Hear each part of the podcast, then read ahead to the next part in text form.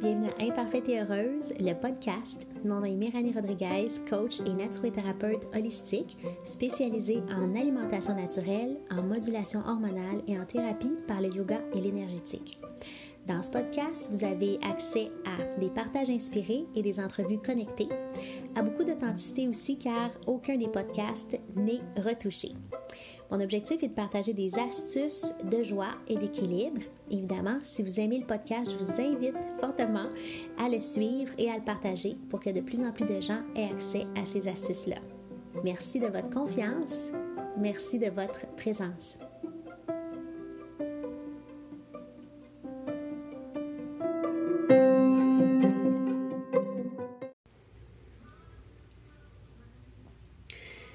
Bienvenue à ce nouvel épisode. Aujourd'hui, on parle euh, de l'amour de soi. Entre autres parce que pendant la semaine, euh, il y a eu plusieurs classes euh, de yoga que j'ai enseignées sur l'amour inconditionnel. Puis, ce que je me suis rendu compte, c'est que l'amour inconditionnel était vraiment pas si évident que ça pour soi-même je réalise qu'on a une tendance à être beaucoup plus tolérant envers autrui qu'avec nous. En tout cas, pas tout le monde, je peux pas dire tout le monde, mais une grande majorité d'entre nous. Puis, euh, plus qu'on réalise rapidement qu'on est humain seulement, puis qu'on mérite l'amour, même en étant imparfait, euh, je pense que plus on se permet de vivre, puis on a le potentiel d'avoir du plaisir dans notre vie, tu sais. Euh, mais ça prend, en tout cas selon mon expérience, c'est comme si ça prend d'avoir fait la paix déjà. C'est comme si ça prend que l'enfant intérieur ait fait la paix avec le fait que les parents sont humains. Euh, Bon, qu'est-ce que je veux dire par là? C'est que souvent les parties de soi qu'on n'aime pas font écho à des blessures qu'on a vécues dans l'enfance ou encore à des traits de personnalité ou à des, des, legs au niveau des croyances ou des, des, qualités ou défauts de nos parents. On a tendance à rejeter l'une ou l'autre partie de soi-même et le grand, la grande partie de notre bagage provient de nos parents qu'on le, veuille ou pas, qu'on aime ça ou pas. Euh, moi, j'ai eu beaucoup de difficultés avec moi euh, en lien avec euh, mon rapport à ma mère. Puis c'est comme si les qualités, pas juste les défauts, là, les qualités qui me provenaient de ma mère, je me les appropriais pas tellement parce que, ben parce que déjà j'étais intérieurement encore euh, perturbée ou euh, euh, je veux pas dire traumatisée dans le sens qu'elle était traumatisante, c'est pas ça que je veux dire, mais traumatisée dans le sens encore, encore perturbée ou blessée ou heurtée par des choses de ma relation avec ma mère qui n'étaient pas réglées. Et sincèrement, ce que ça crée en moi, c'est un genre de déséquilibre avec euh, une idéalisation de euh, ce que mon père euh, biologique est, mais auquel j'avais pas accès, nécessairement parce que j'ai pas j'ai pas été en lien vraiment beaucoup. Maintenant, oui, mais pas par le passé. Et j'idéalisais aussi les comportements ou les attitudes de celui qui a joué le rôle de mon père qui est l'ex-congé de ma mère. Puis euh, les qualités de ma mère, ben là, je les refusais complètement. C'est comme euh, vraiment, en fait, je refusais tout ce qui venait d'elle, euh, le bon comme le plus ou le moins entre guillemets intéressant. D'abord, c'est toujours une question de perception. Puis ça a pris vraiment de passer plusieurs étapes de pardon dans cette relation-là pour que non seulement euh, je puisse reconnaître les forces de ma mère, que je puisse euh, les reconnaître chez elle, que je puisse même euh, les trouver inspirantes, puis que je puisse aussi m'approprier une partie de ce bagage-là. Et ce faisant, ça a aussi permis de remettre mes papas à un niveau équilibré. Parce que moindrement qu'on qu'on refuse un des deux parents dans notre vie ou en soi, mais veut, veut pas l'autre est mis sur un piédestal. je me suis rendu compte à quel point c'était injuste par rapport à ce qui s'était passé, la perception que j'avais de mon père versus ma mère, comme c'était vraiment déséquilibré de la façon que j'en voulais à ma mère, tandis qu'elle avait toujours, jusqu'à un certain point, été là. Elle a été imparfaite, mais elle a été présente. Mon père euh, biologique n'a pas été vraiment là. Euh, mais ça y a comme donné une espèce d'aura. euh, je, l'avais vraiment mis sur un piédestal.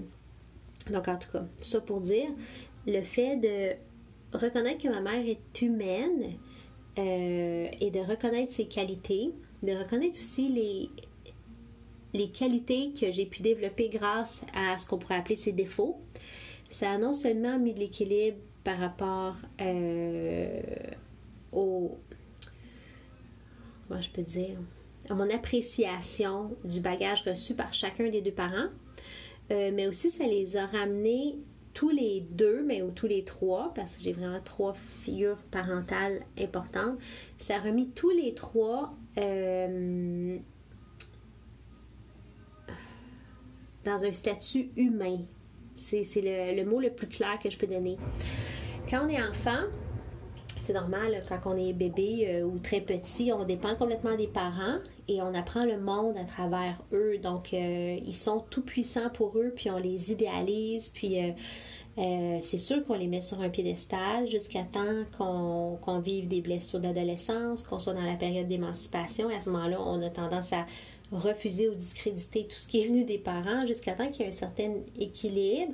Mais la plupart d'entre nous restons avec euh, des défis par rapport à nos parents, puis beaucoup de préconçus, de, d'idées préconçues de ce qui aurait dû être fait, ce qui aurait pu être fait, euh, sans tenir compte que nos parents ne sont pas juste des parents, mais nos parents sont aussi des humains euh, sont surtout des humains. Point. En ramenant cette perspective que nos parents sont des simples humains et non pas des dieux euh, qui auraient dû faire ceci ou faire cela, que c'est des humains avec leurs propres blessures, c'est même des enfants encore à certains égards. Quand on remet ça en perspective, ça remet aussi un équilibre entre nous et eux. Euh, et ça nous redonne une certaine responsabilité ou une certaine force euh, par rapport aux événements qui ont été vécus, par rapport à la relation, par rapport aussi à notre vision de nous-mêmes.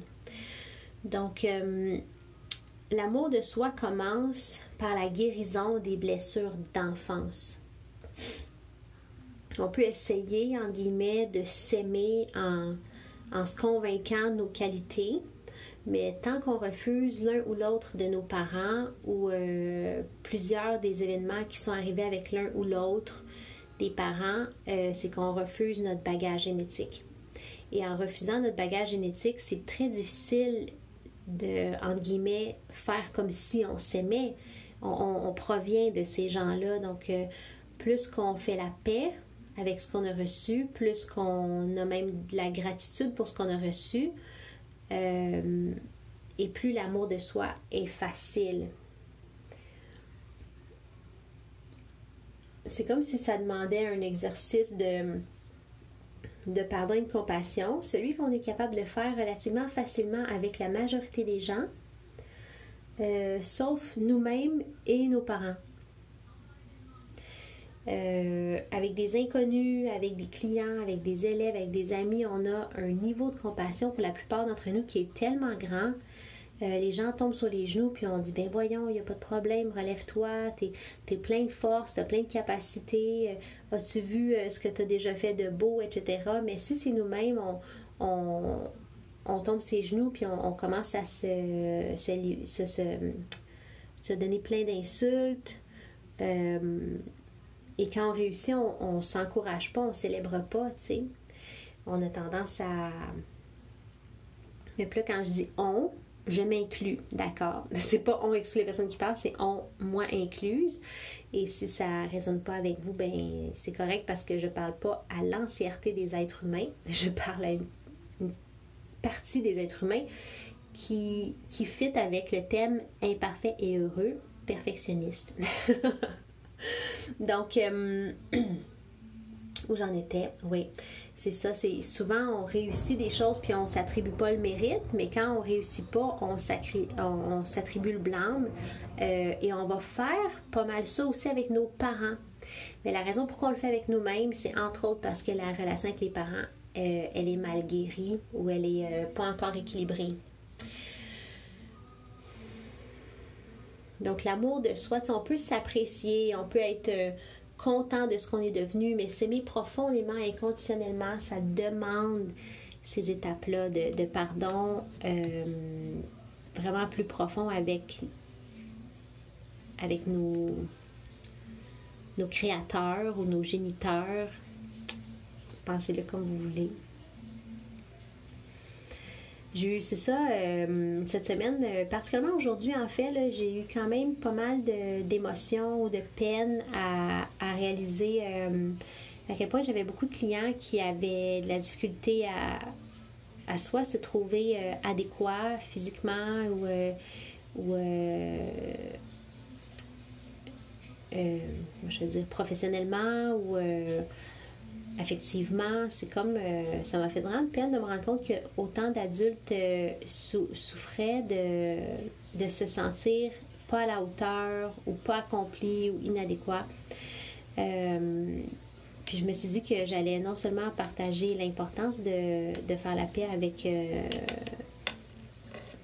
avec nos parents, ça c'est une des choses, euh, puis ça peut, tu sais, c'est comme, on peut dire, ah, mais je l'ai déjà fait, mais sincèrement, je pense que ça prend plusieurs étapes et plusieurs couches. Euh, les plus grandes blessures qu'on aura vécues nous, nous seront, euh, nous auront été infligées par nos parents de façon très inconsciente. parce qu'il n'y a aucun parent qui veut faire souffrir son enfant de façon délibérée. c'est normal que ce soit là qu'on ait nos plus grandes blessures parce que c'est là où on était le plus vulnérable, euh, les plus en défense. Euh, on ne connaissait pas encore l'existence euh, humaine, on n'avait pas encore tout le raisonnement qu'on possède en, vieillissant. Donc, c'est normal que ce soit avec nos parents qu'on ait ces, ces, traumatismes importants-là. Oui, donc ça, c'était une des choses que je voulais partager. La deuxième chose, c'est que je voulais partager bon, quelque chose de ma vie personnelle de la dernière année et demie. Avant de faire ça, qu'est-ce que je voulais dire? Excusez-moi, il est comme 11h30 euh, le soir, là. Euh, puis on dirait que ma, pensée est juste un petit peu moins claire. Hmm. Mais oui, ça semble vraiment important que je redise. Il y a, quelque chose par rapport euh, au, pardon des parents qui est vraiment important. Puis oui, c'est ça, ça va prendre du temps parce qu'il y a plusieurs couches. Fait qu'on peut déjà accepter ce qui nous est arrivé, c'est une des étapes, tu sais, parce que pendant longtemps, on peut combattre contre ce qui nous est arrivé, puis euh, mettre le blâme, puis se positionner en victime, puis à un moment donné, il faut comme changer de disque, puis réaliser que hum, ce qui s'est passé, c'est passé, mais le fait d'être encore victime, c'est un choix. Hum, puis on passe à, à une autre étape qui est l'acceptation puis après avoir passé l'acceptation, ben des fois on peut on peut se rendre à un point de, de compréhension. au lieu de juste accepter ce qui a été, on peut, ou ce qui est, on peut se mettre à comprendre, faire des liens euh, et même trouver euh, des points positifs à ça.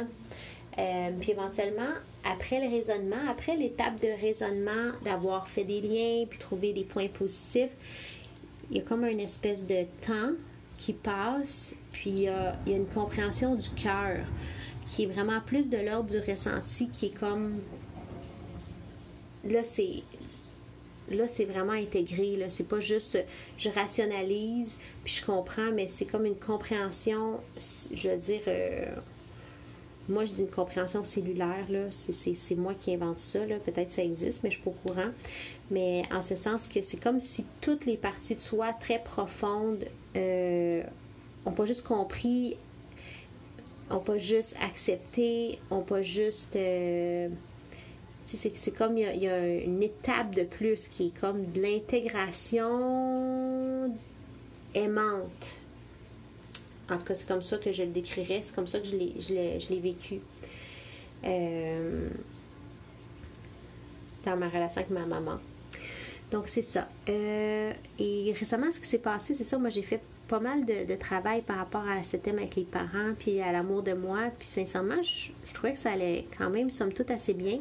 Puis je, mais je m'étais pas rendu compte, euh, tu sais, il reste tout le temps des couches. Hein, on atteint, je pense qu'on n'atteint pas la perfection. Puis euh, justement, j'aime le nom de mon podcast, Imparfaite et heureuse, parce qu'il faut se satisfaire des, des pas qu'on fait parce que je pense pas que la perfection est possible.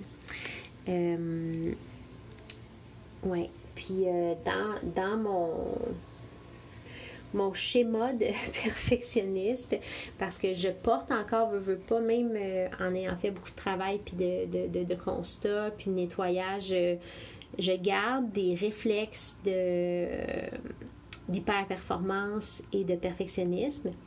puis des fois, dans des. Tu sais, je m'étais débarrassée pas mal de ça dans ma vie professionnelle, ce qui m'a énormément libérée, sincèrement.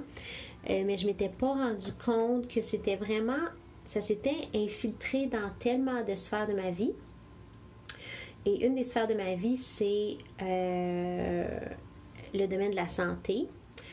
Euh, pour, pour ceux qui suivaient le podcast depuis un bout, vous connaissez un peu mon histoire, mais peut-être pas les autres. Donc, il y a à peu près une quinzaine d'années, j'ai fait un épuisement professionnel. J'ai été diagnostiquée avec l'arthrite et l'hypothyroïdie. Et j'étais tellement, ben tellement jeune. j'étais, j'étais jeune. Mon Dieu, ça fait maintenant plus que 15 ans, parce que je vais avoir 40 ans, là. Dans juste une petite affaire. Et euh, j'avais 22 ans. Donc, à 22 ans, j'ai été diagnostiquée avec euh, l'arthrite, l'hypothyroïdie, puis j'ai, fait un burn-out. Tout dans le même moment. Puis, ça m'a pris. Euh, de me responsabiliser pour ma vie et pour ma santé. À ce moment-là, c'est comme j'avais pas la conscience que j'étais responsable de mon existence et de ma vie euh, et de ma santé. Et, euh, et à cette époque-là, ce qu'il fallait que j'intègre, c'était la responsabilité. Euh, c'est ça, de me responsabiliser. Fait que ça, j'avais à apprendre ça et euh, en me responsabilisant, en étant proactive par rapport à mon existence, je me suis dit, c'est pas vrai que je vais vivre euh, épuisée, fatiguée, malade tout le reste de ma vie. Je suis trop jeune pour ça. Et donc, j'ai appris, euh, j'ai étudié en naturothérapie, j'ai fait tout un, tout un cheminement là, aussi psychologique, émotionnel. Et euh, j'ai résorbé complètement l'arthrite, j'ai résorbé l'hypothyroïdie, deux conditions qu'on m'avait dit qui étaient, euh, qui étaient à vie. Euh, et évidemment, ben, j'étais plus épuisée. Puis depuis ce temps-là, sincèrement, j'ai jamais vraiment eu de quelque chose de grave au niveau de ma santé. vraiment pas. Je suis plus en forme encore maintenant qu'à 22 ans. Pour dire, ça fait quoi, 18 ans? toutefois, il y a un an et demi, j'ai été diagnostiquée avec des masses euh, à l'utérus. Puis euh, ça, ça a été un grand choc pour moi parce que moi, ce que j'ai appris il y a 18 ans, c'est d'être proactive et responsable de ma vie. Et c'est ce que j'ai été au niveau de ma santé physique, mentale, émotionnelle, spirituelle. J'ai été vraiment proactive et engagée. En ce sens-là, j'en ai même fait euh, une vocation, pas juste un travail ou un métier, une vocation, un art de vivre. Puis ça m'a assez choqué en fait euh, d'être diagnostiquée avec une condition comme ça. Euh, puis à ce moment-là, sincèrement, j'ai, j'ai été complètement euh, abasourdie et pas découragée, mais c'est comme si mon existence, il y avait quelque chose qui, qui faisait pas de sens parce que je me disais, je connais tellement de monde qui, qui font pas attention à leur santé, qui n'ont pas de c'est une hygiène de vie même pas proche de la mienne, puis qui ont, qui ont des santé en guillemets parfaites, qui n'ont pas des diagnostics comme ça, comment ça se fait que, que, que j'ai ça, tu sais? Puis euh, sur le coup, mon réflexe a été non seulement de me juger, euh, de juger peut-être les, quelques écarts que j'aurais pu faire ou euh, les, les, habitudes imparfaites que j'aurais pu avoir. Et l'autre, la deuxième, le deuxième réflexe a été d'être à la recherche de l'alimentation et de, des habitudes qui, qui pouvaient résorber ces masses-là. Et donc, de chercher des, des méthodes d'auto-guérison naturelle. Évidemment, ben, j'ai fait carrière dans le domaine de l'auto-guérison, fait qu'on s'entend que ça m'a vraiment euh, activé cette euh, partie-là de moi, puis je suis devenue pas mal intense là-dedans.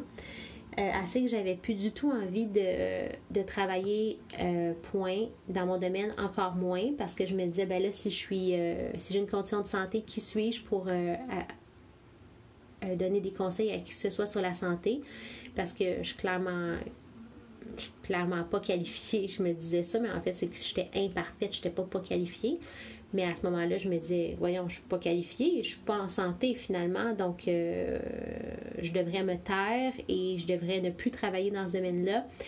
Et euh, je ressentais de la honte euh, puis pendant ce temps-là, que j'étais en train de chercher des façons de me guérir, puis que, bon, je faisais mon processus au niveau médical, mais en même temps, je cherchais au niveau des médecines, des médecines alternatives, parce que mes autres conditions, m'avaient dit que c'était irréversible, puis je les avais renversées avec les médecines naturelles et alternatives. Donc, évidemment, je n'allais pas prendre pour du cash le diagnostic euh, médical que je recevais. En tout cas, ça a été une couple de mois, euh, pas juste deux, là, quelques mois, plusieurs mois, je vais le dire comme il faut, plusieurs mois de, recherche et de remise en question de, plein d'affaires, dont de moi-même. Mais j'avais toujours, dans le fond de ma tête, euh, une autre voix qui me disait euh, c'est pas de ta faute. Tu sais, tu peux être responsable de ta vie, mais, mais c'est pas de ta faute. Tu sais.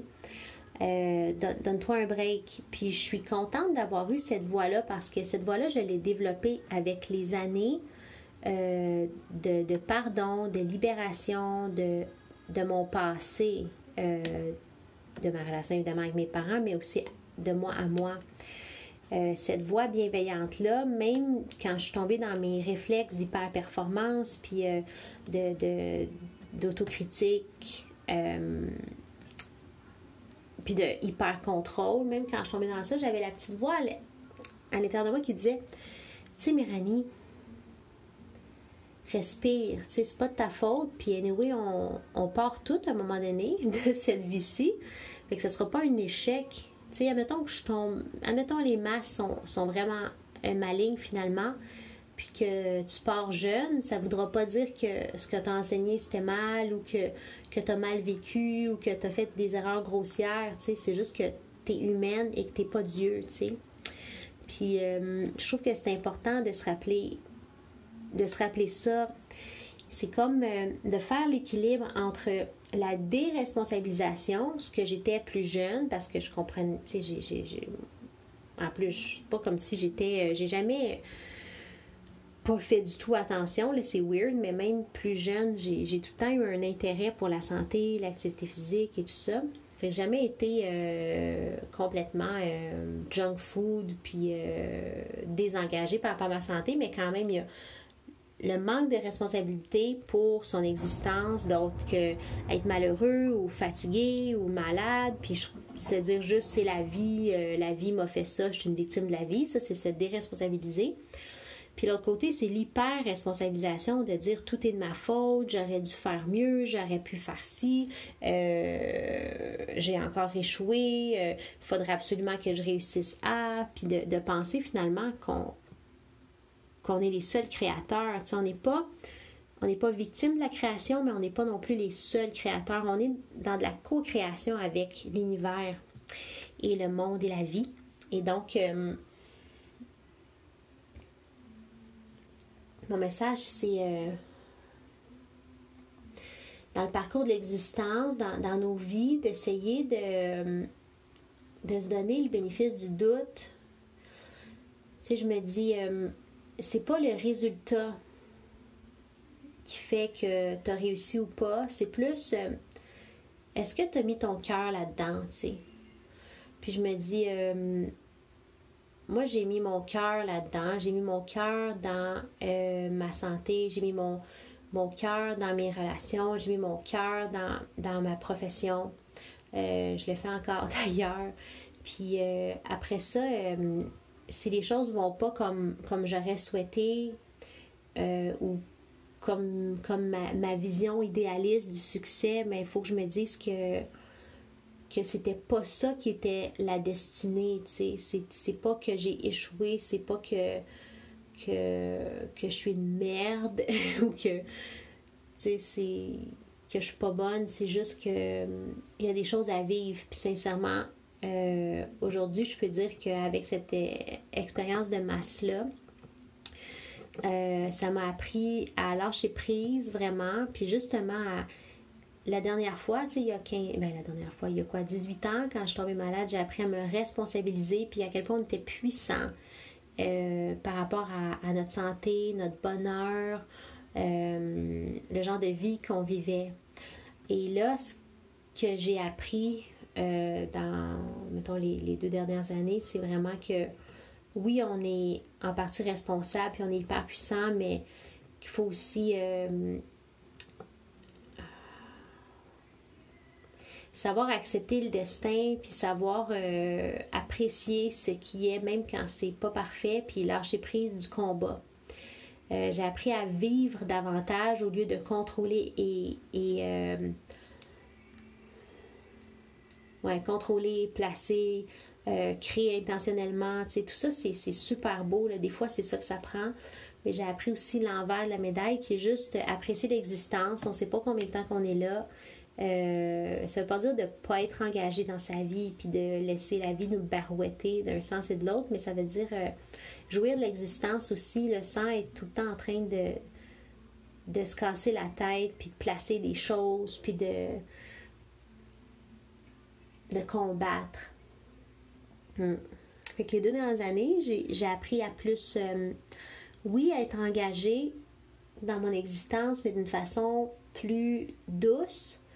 Euh, j'ai appris à davantage me laisser être, euh, me donner les crédits qui me reviennent,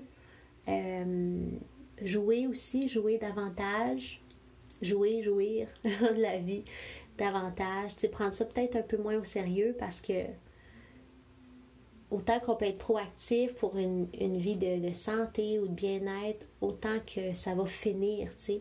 Fait que pour être, euh, pour être bien, je pense que ça prend ce lâcher prise-là. Puis le, le, constat que c'est tellement pas éternel, cette vie-là, c'est court. Tu sais, c'est court. Puis il y en a que c'est plus court que d'autres. Puis justement, dans les dernières années, il y a eu mon père euh, malade, il y a eu un ami qui s'est suicidé, il y a une autre de mes amies euh, qui est super importante, qui, a aussi été une, mentor super importante qui combat un cancer en ce moment. Puis je réalise que sincèrement, la durée de notre vie, est, elle n'est pas, pas promise.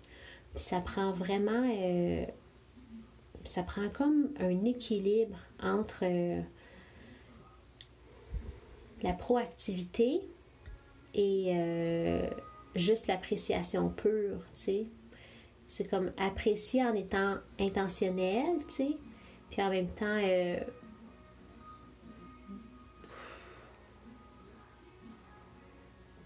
hmm, c'est comme le mouvement et la conscience de façon équilibrée. Je sais pas comment le nommer, c'est vraiment... C'est un sentiment, là, c'est comme... Euh,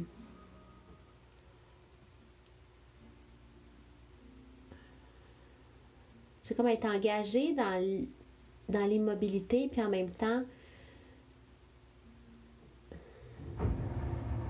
se mobiliser avec justesse. Très bizarre, je ne sais pas comment le nommer. Mais vraiment une, une, justesse à aller chercher entre le mouvement et la, la quiétude ou l'immobilité. Puis en fait, euh, j'ai peut-être de la misère à nommer parce que c'est quelque chose que je suis en train d'intégrer c'est de, bouger juste quand c'est nécessaire et de rester statique en paix quand c'est ça qui est censé être. C'est l'équilibre entre les deux. Bref.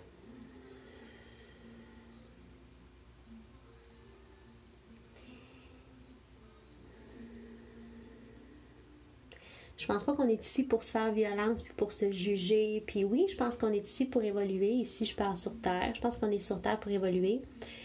Mais qu'on est euh, sur Terre pour aussi euh,